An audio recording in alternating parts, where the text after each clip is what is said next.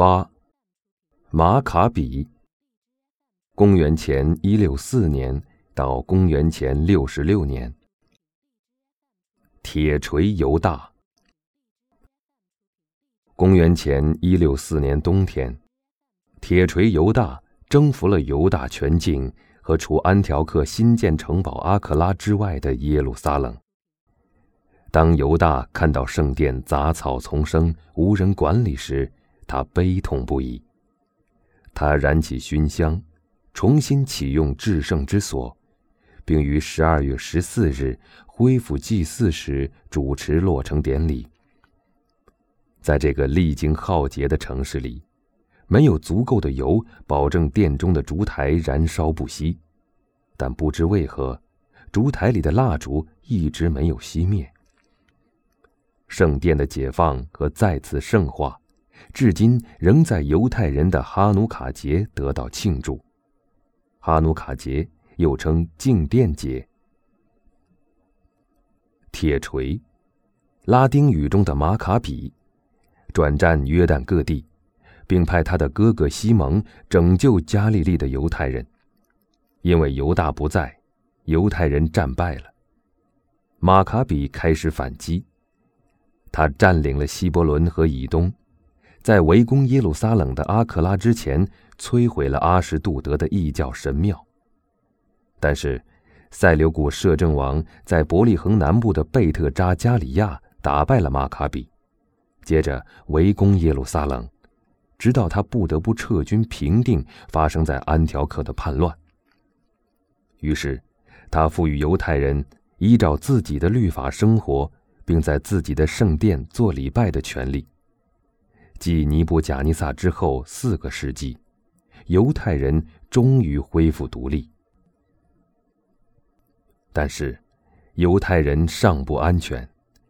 塞琉古人尽管受内战折磨有所削弱，但实力依然强大。他们决定击溃犹太人，守住巴勒斯坦。这场凶猛复杂的战争持续了二十年，细节部分无需赘述。期间有许多名字大同小异的塞琉古王位觊觎者，也有马卡比几乎被全歼的时刻。然而，这个足智多谋、天赋异禀的家族总是能成功恢复元气，并展开反击。俯瞰圣殿的阿克拉城堡。仍然折磨着分裂的耶路撒冷。当号角吹响，祭司们再次进行献祭时，阿克拉的异教雇佣军和便捷犹太人时常突然冲出来。据约瑟夫斯说，杀死那些上山参拜圣殿的人。耶路撒冷人将所有邪恶的根源大祭司麦内劳斯处死，并选出新的大祭司。但是。塞琉古人再次集结起来，他们的将军尼卡诺尔夺回了耶路撒冷。这个希腊人指着祭坛威胁说：“如果不把犹大和他的窝藏者交出来，我会把圣殿烧个精光。”为生存而战的犹大向希腊的敌人罗马求助，罗马很快就承认了犹太人的自主统治权。公元前一六一年，铁锤击溃尼卡诺尔，让人砍掉他的头和手臂，将他们带回耶路撒冷。他将这些恐怖的战利品放在圣殿展览，将尼卡诺尔威胁要将圣殿撕成碎片的手和被割掉的舌头挂在外头喂鸟，将他的头悬挂在城堡上。耶路撒冷人把尼卡诺尔日。当做解放的节日加以庆祝，但之后，塞琉古人打败并杀死了马卡比，耶路撒冷陷落，犹大被葬在摩丁村。似乎一切都不复存在了，但犹大的哥哥们活了下来。西蒙大帝，马卡比的胜利。逃亡两年后。犹大的哥哥约拿丹从沙漠里走出来，再次击溃塞琉古人，在希腊控制下的耶路撒冷北部的密摩建立了王庭。以外交能力著称的约拿丹挑拨叙利亚国王与其对手埃及国王的关系，以收复耶路撒冷。接着，他修复了城墙，再次圣化圣殿，并于公元前一五三年说服塞琉古国王授予他“国王之友”这个名号，并任命他为大祭司。马卡比被施高油礼，并在最热闹的节日祝棚节戴上国王花环，穿上祭司法衣。然而，约拿丹是一个与萨都毫无关系的地方祭司的后裔，至少有一个犹太教派视他为邪恶的祭司。起初，约拿丹得到埃及国王托勒密六世菲洛梅特的支持。菲洛梅特沿海岸向北来到约帕，以法老之尊接见约拿丹，而约拿丹以祭司之尊会见了菲洛梅特。在普托勒买，菲洛梅特实现了自亚历山大大帝以来每个希腊国王的梦想，他被加冕为埃及和亚洲的国王。但是，在他胜利的那一刻，他坐下的马一看到塞琉古大象。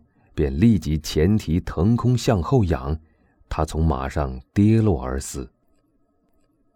当敌对的塞琉古人争权夺利时，外交家约拿丹只能不停地转换阵营。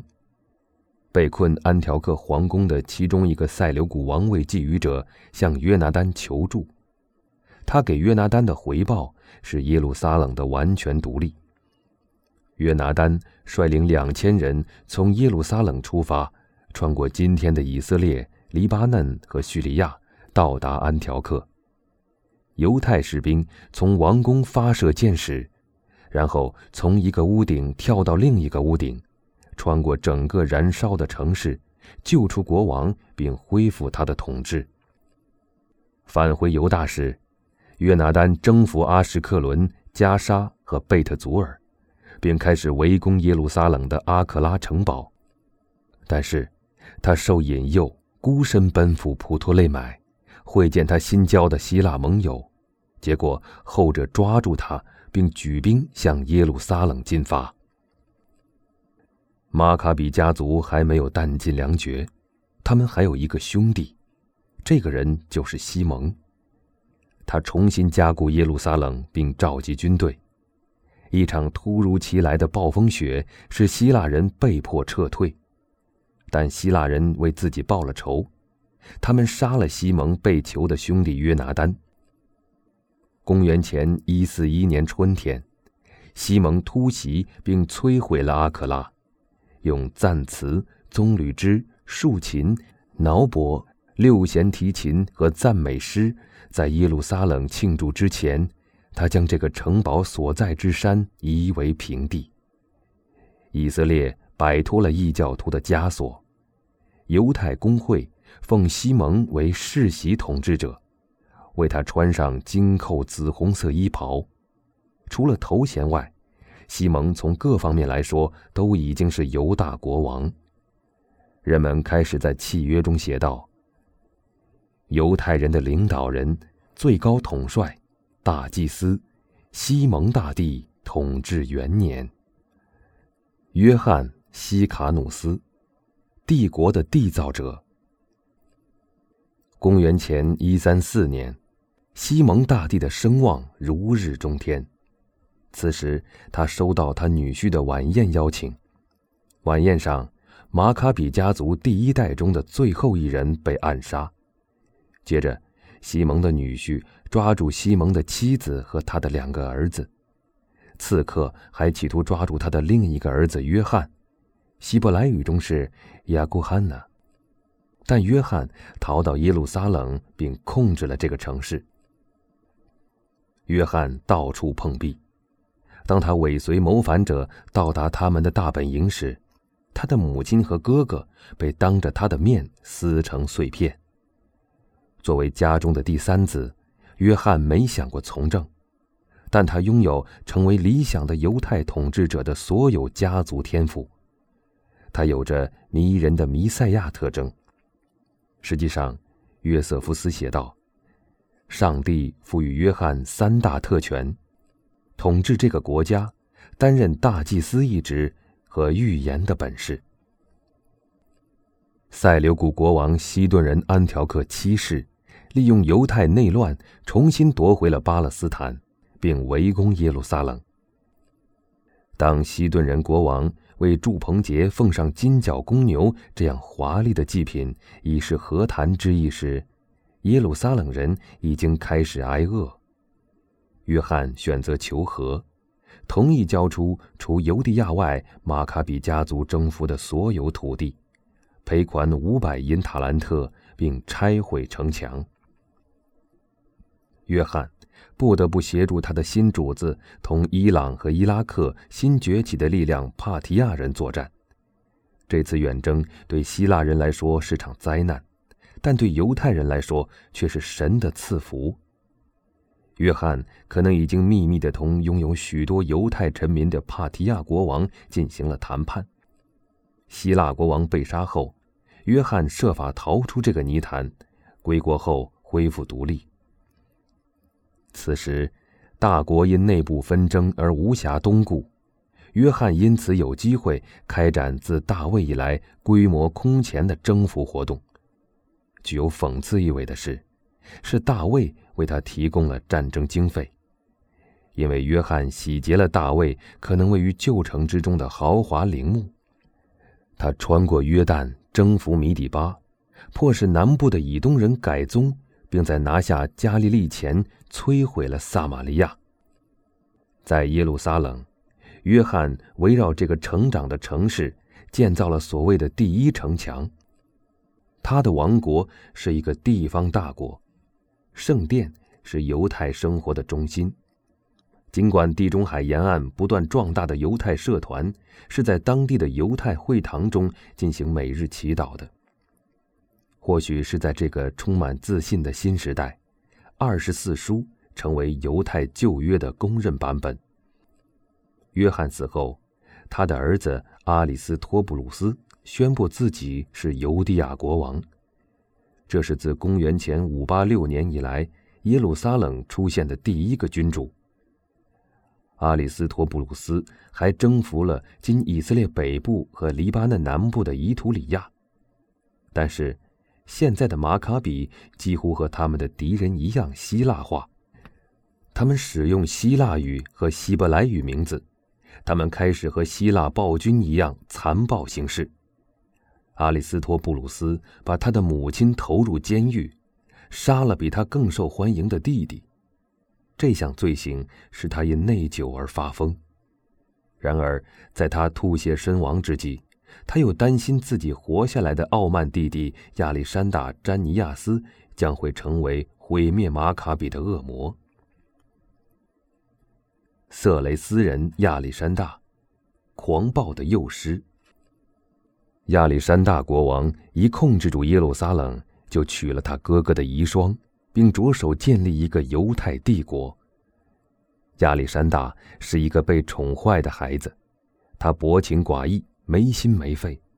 很快，犹太人就因为他的放荡施虐而厌弃了他。但是，亚历山大有对邻国发动战争的自由。希腊王国江河日下，罗马人还没有过来，依靠魔鬼的运气。亚历山大总能从频繁的战败和持久的野蛮行径中挺过来，因为他的野蛮残忍和他使用的希腊雇佣军，犹太人给他起了个“色雷斯人”的绰号。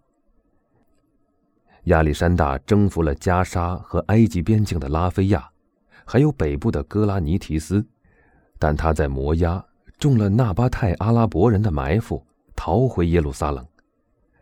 当他在祝棚节以大祭司身份主持典礼时，人们纷纷用水果砸向他。